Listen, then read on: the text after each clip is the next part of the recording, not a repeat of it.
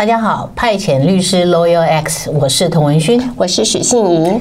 我们这集来讲税，其实税的这个问题哈，每个人都要被课税，可是，一般普罗大众哦，被课的税其实不是太重，甚至他的收入，因为长期台湾已经低薪的，低薪是国耻，可是这个低薪已经十几二十年了，所以大部分人对税比较没有感觉。现在又到了纳税的季节了嘛？是。可是大部分人其实对税没有什么感觉，甚至说无感到什么程度呢？如果有一些税的不公平的问题，那他甚甚至认为在旁边是鼓鼓掌的，好，是认为说没关系啊，那有钱人啊，可能是建商啊，可能是怎么样啊，那就磕他嘛，就觉得说不是我的鹅毛拔别人的鹅毛没有关系哈。对。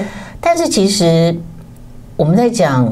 早一集我们应该要好好谈一个东西，就是我们今天觉得老是从一个雇佣人的角度来出发，你永远不知道从雇主的角度来出发的话，那么就会不知道说一个薪资大概四万四万块的薪资水平，雇主到到底付了多少？那为什么跟薪资的所得的人拿到手上的放到口袋的东西是有一个落差？那个落差其实都是政府拿走了。那政府拿去做什么呢？我们不是讲贪赃、贪赃，呃，就是贪污舞弊的问题，而是他拿走了之后呢，去做了，比如说国家的设施啦，去做了要做劳健保啦，好，那花到哪里去？要监督政府嘛，这个是关键，并不是说这个钱可能是雇主出的，你就你就没有关系哈，就是我就是关起门来小家小户的。这个问题可能我们有一天要去分析，就是说，到底你的薪资，比如说四块四万块的薪资，其实雇主出了六万块，派包括派遣，对，有一些派遣工，他可能实际上只拿到三万二，那为什么他觉得他的公司去去跟人家拿的实际的公司的收入是四万五，那他只拿到三万，他认为公公司赚了一万多块，其实不是，数学不是这样算的。但是我们今天这一集不是在讲这个，我们就从税开始。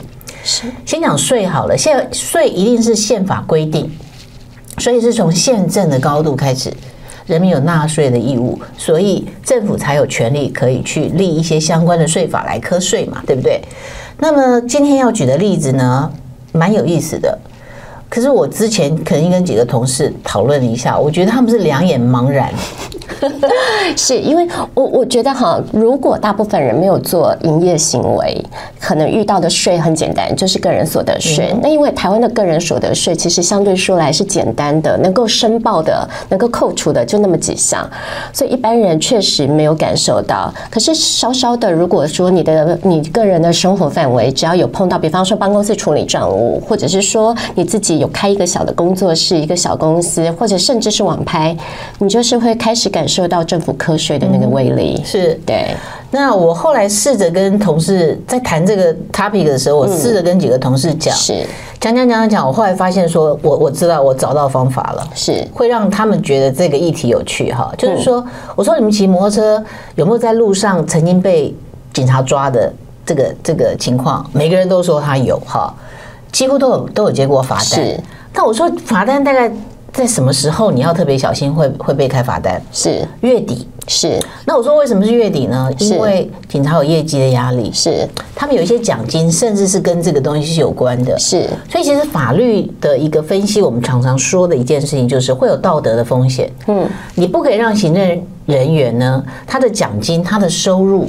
是跟他的行政权结合在一起，你一旦结合在一起，就会有道德的风险。是，可是我们知道，我们现在课税，嗯，税捐稽征为了要鼓励稽征员去查税，其实有奖金的，是是，而奖金是跟他的查科科罚的这个东西是挂钩的，是，所以就衍生了我们今天这个例子。是，那讲完之后，可能大家会觉得说这件事情就比较愿意听了吗？是，跟自己有关系。是，那其实我觉得这个故事啊，真的，我觉得是一个。很令人不可置信，让人家怀疑，就是说政府机关彼此之间怎么可以互相否定，或者是彼此不作为到这个程度？哈，第一个哈，那我们先来讲，其实这个当事人是一家永安租赁公司，他的他是呃有个在台北。呃，台湾板桥地方法院有一天，他拍卖承受了一栋在永和的一个房地产，那就房屋的部分，他缴交了大概是三亿的价金这样子，对，然后再来就是说，他缴交的这十三亿的部分，按照过去地方法院的核算，里面已经内含百分之五的营业税，大概就是六千三百万。那可能各位观众朋友有稍稍有接触到帮公司的账务，或者是你自己的工作室，或者种种的相关。的哈，你只要有接触到，你可能会知道说，营业税这个东西呢，就是说，呃，如果你进口的呃你自己买的一些商品跟服务本身，你已经缴了一部分的营业税，可以其实可以抵掉你自己未来所需要缴的这个部分。所以因此呢，这家永安租赁公司呢就想说，哎，我已经缴了六千三百万的营业税给法院了，那我可以跟国税局申请抵我要自己要缴的营业税。没想到呢，国税局说不行，两个理由。第一个理由是，这个法院给你的这个收据上面呢是没有讲说这里面有包含营业税。诶，那有安租赁公司说，呃，这个相关的法院笔录有，呃，可是很不好意思，国税局自己的规定是说，他不承认这个法院的收据可以当做是营业据、营业税的那个缴纳的凭证，所以。第二个理由是，就算法院跟你收了六千三百万的营业税，但我国税局没有收到，所以你还是不能跟我抵这个六千三百万营业税，你还是要乖乖的缴，再缴六千三百万给我。那这个永安租赁公司当然就不服啦，就一路打了官司，打了十年，到二零零八年全部都败诉确定，因此申请大法官释宪。嗯哼，那这个大法官其实是支持这个永安租赁公司的。他说：“哈，呃，国税局原来的规定说，这个法院的凭证不能拿来作为抵营业税的一个凭证。这个规定 相关的规定是违反所谓的法律租税主义。那什么叫法律租税主义呢？就是说，国家科税对人民科税，它相关的。”租税的课税的主体，还有课税的方法、税率这些相关的规定，都必须要用法律或法律授权的命的命令，很明确的规定出来。那因为就是说，国税局自己不认这个法院的这个凭证，他只认他自己所愿意认的那些凭证，相关的规定是国税局自己单方面制定的办法，不算有法律的授权，所以相关的国税局的一些作为是违宪的，这样子。那可是 Winifred 童律师，你知道这个当事人收到这个大法官的视线，当然是非常开心。但后来又发生什么事情？这个我们常常遇到。当当律师，其实常常遇到这样的事情。是。那我也试着把这个东西呢解释给我们的美编听。是。他们听了半天，也是两眼发直。我后来就只好再解释一遍，就说这样子好。我们举个例子，就是。你呢？骑摩托车嘛，不是就被裁罚了吗？结果警察呢就把你的这个摩托车没收了。是，那摩托车没收之后，你说不对呀、啊？你要没收我的摩托车，你必须要有法律授权。是，我们刚刚讲了，税法是宪政的高度嘛，一定要是。这个罪行法定主义一样的，就是要没收你的财产，要要剥夺你的财产，跟剥夺你的人身自由，把你关起来是一样的。对，一定要有法律授授权。是，所以呢，没有法律授权啊，所以去跟警察要，要不到，对不对？对。还好我们有三级三审制嘛，所以你就打行政诉讼，就从第一级、第二级到第三级呢，行政法院都打输了。是，打输了之后呢，你还有那个力气跟金钱呐、啊？嗯。那个时间又这么漫长，所以你就去打了一个宪法官司。是宪法官司多难打啊！到现在才多少号的宪法官司，对不对？判决，嗯，赢的有多少，输的有多少？是打赢了，你打赢了，其实是为了国家的宪政付出。是对，你用你的金钱跟成本是打赢了，拿了这个这个视线文呢，就跑去警察局说车子还给我。是结果警察说哦。我还是不还你，所以这个他就做等于是做了一个处分，是是，他那个不还你的这个处分裁决书呢，你又只好再拿那个东西，再去从这个行政诉讼的第一级诉愿，是。再诉愿，再打行政诉讼，再来一遍。对，那这个案子哈，首先呢，我我我觉得有趣的地方是，或者是令人不可置信的地方是。这这个有案租赁公司把六千三百万交给法院，那一般人一定是相信交给法院，法院也开收据，一定是呢可以拿来抵税嘛。嗯，没想到国税局自己不不不认，换句话说，行政机关自己否定司法机关所出的东西。后来有案租赁公司再打所有的行政诉讼相关的官司，也都败诉，那就表示行政法院自己也不认法院所认出来的收据，这相当的荒谬。所以后来逼得大法官出来解释说，哦。国税局这样的认定是不对的，但是呢，国税局呃大法官做出了这个解释，释字七零六之后呢，原本永安租赁公司就以为事情就解决了，但是没有想到国税局还是无动于衷。国税局的说法是说，哈，这个释字七零六大法官释字虽然说我国税局自己认定审法院凭证不能抵税的这样的一个规定为限，可是呢。相关的解释文只叫我去跟你协商，并没有因此付给你一个请求权，可以让你来跟我请求要抵税，所以国税局还是不肯让。所以国税局只需要跟你协商，坐下来谈谈话，然后就叫你回家。是六千万呢，放在口袋里面，所以不管你。对，所以这个很不可思议的事情是，我国大法官的解释，他的威信竟然不值六千三百万。这个对于一般人来说，真的是无法想象也无法接受的事情。其实还还还好是永安租赁哈，是他有足够的资本跟有办法去找律师，是是，所以才会打出这个判决来。是啊，所以后来呃，国税局说对于那个大法官做的视线无动于衷之后，永安租赁公司锲而不舍的再打了三次官司，三次再审，全部都败诉。原来。不是只有国税局无动于衷，连行政法院也无动于衷。行政行政法院都肯认说，哦，第一次大法官的解释是，只是说宣告相关的要去协商，可是没有给你请求权。所以在三次再审之后。这个有安租赁公司决定再提起第二次大法官释宪。那第二次大法官释宪呢？这个就是二零一七年做出来的四字七五七大法官做了一件很特别的事情，在我国宪政史上很特别，就是说这个大法官呢做了一个解释，直接做出一个类似只像个案判决的解释文，说。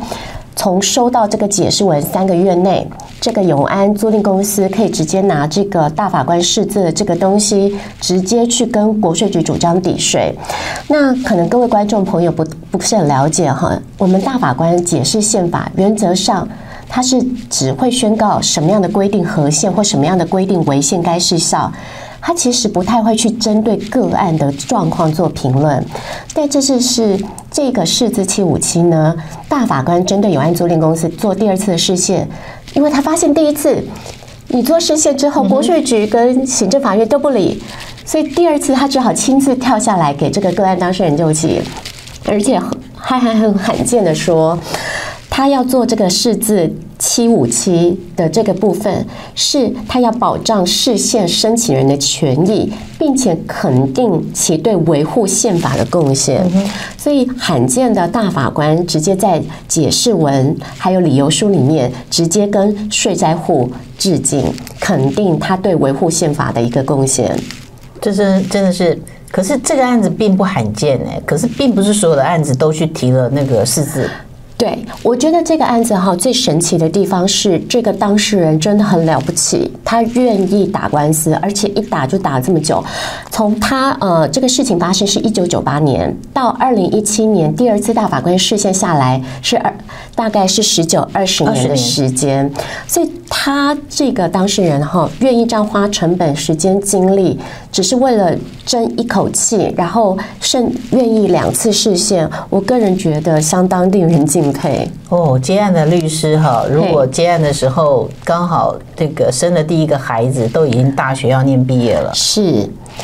但是你知道吗？故事还没有完。嗯，因为我看到这数字七五七之后呢，我也锲而不舍的再去查了相关的判决，还有没有后续？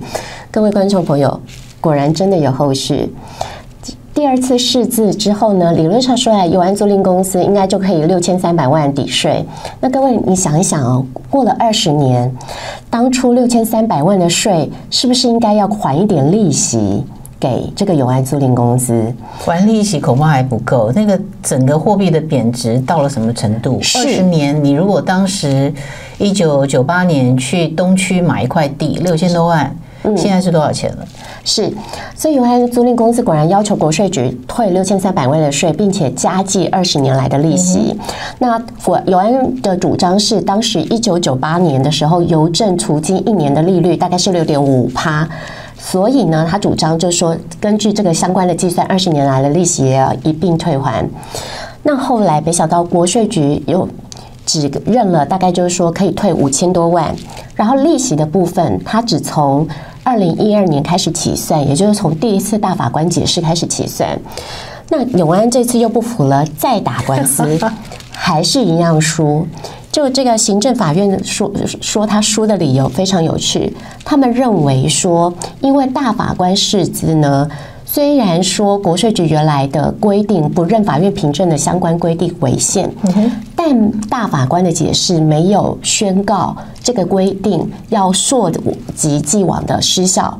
也就是说，在二零一二年之前，这些规定既然都有效，那国税局扣你那六千三百万的税是合理的。所以就那一部分，其实他不用，根本没有利息还不还的问题。然后就二零一二年之后呢，他觉得根据相关的营业税法，你那个多缴的税也只能是抵扣未来的税。那如果你要求退还，其实对不起，我没有义务还你利息。但我现在还你利息，表示我是我行政宽让，我国税局对你做的一个恩惠。所以行政法院完全支持国税局的决定。那我我我觉得这一个判决啊，这个永安租赁他追求正义，六千三百万的正义哈，然后这中间经历了大法法官跟大法官的威信，到底值不值六千三百万的问题，结果到最后。行政法院还说，这个国税局退还这个利息，只是是一个行政宽让的一个决定。我个人觉得相当不可思议，也相当的反映我国这个科税人权的这个部分呢、啊，真的还有待加强。嗯哼，所以其实在美国，他们的那个税法律师哈，对，他们被这个税捐稽征单位科以一个。特别高的一个税率，因为他们税法律师收入很高嘛，是，但是其实也有点报酬的意思啦，哈，所以他们其实比一般，包括演员哦，他们的税负的那个、那个、那个乘以的那个百分比是最高的，这是蛮特别的。可是因为我去美国念。那个硕士的时候，我其实是专门在念税法相关的，所以我觉得蛮有趣的。就是美国的这个税法的问题，就是当税法律师找到一些你的漏洞，帮当事人解套的时候呢，他们之后就会马上用行政命令把那个洞给糊起来。是糊起来，其实到底有没有违宪，不管，先糊起来再说。是，我会发现说，其实全世界的税捐基金单位好像都有这种性格。是。但是就是说，即使是这样，嗯嗯嗯，基本上还是有一个界限，是，比方说好了，我们跟我呃，童律师你刚才提到的一个税务奖励金的部分，这个税务奖励金的存在，就会导致查税人员他多少会有动机想要去努力的去查税，就可能不小心的越界，无意之无意有意之间的越越界。那一个好的一个税法的规定，应该是首先是要把这个税务奖励金。跟你这个查税的表现给脱钩。你如果一直用这样的机制去鼓励查税人员，就会变得是查税人员可能无形之中去放大人民的一个过失，这样子，然后就会导致很多税务方面的冤狱产生。是，好，所以这个不是说跟大家都没有关系哦。对，我们应该要谢谢，我们也应该要谢谢，在所有跟税务相关的这些当事人呢。他们愿意花自己的时间跟金钱去打行政诉讼，甚至打到这个行政法院哈，打到你打到最高法院，其实那个那个精神跟折磨是难以想象的，不是我们这样轻描淡写哦，打完了三审官司，打完了三审官司还打过几次再审，接着打了两次的视线官司，那真的是我们真的要。对他这个致敬啊，是是是，那就是说，其实这我们今天还谈到一件事情哈，就是说，呃，其实现代宪政的起源都跟科学有关。是，我们现在在讲哈，现代宪法的第一步最早的宪法可以追溯到英国的一二一五年的大宪章。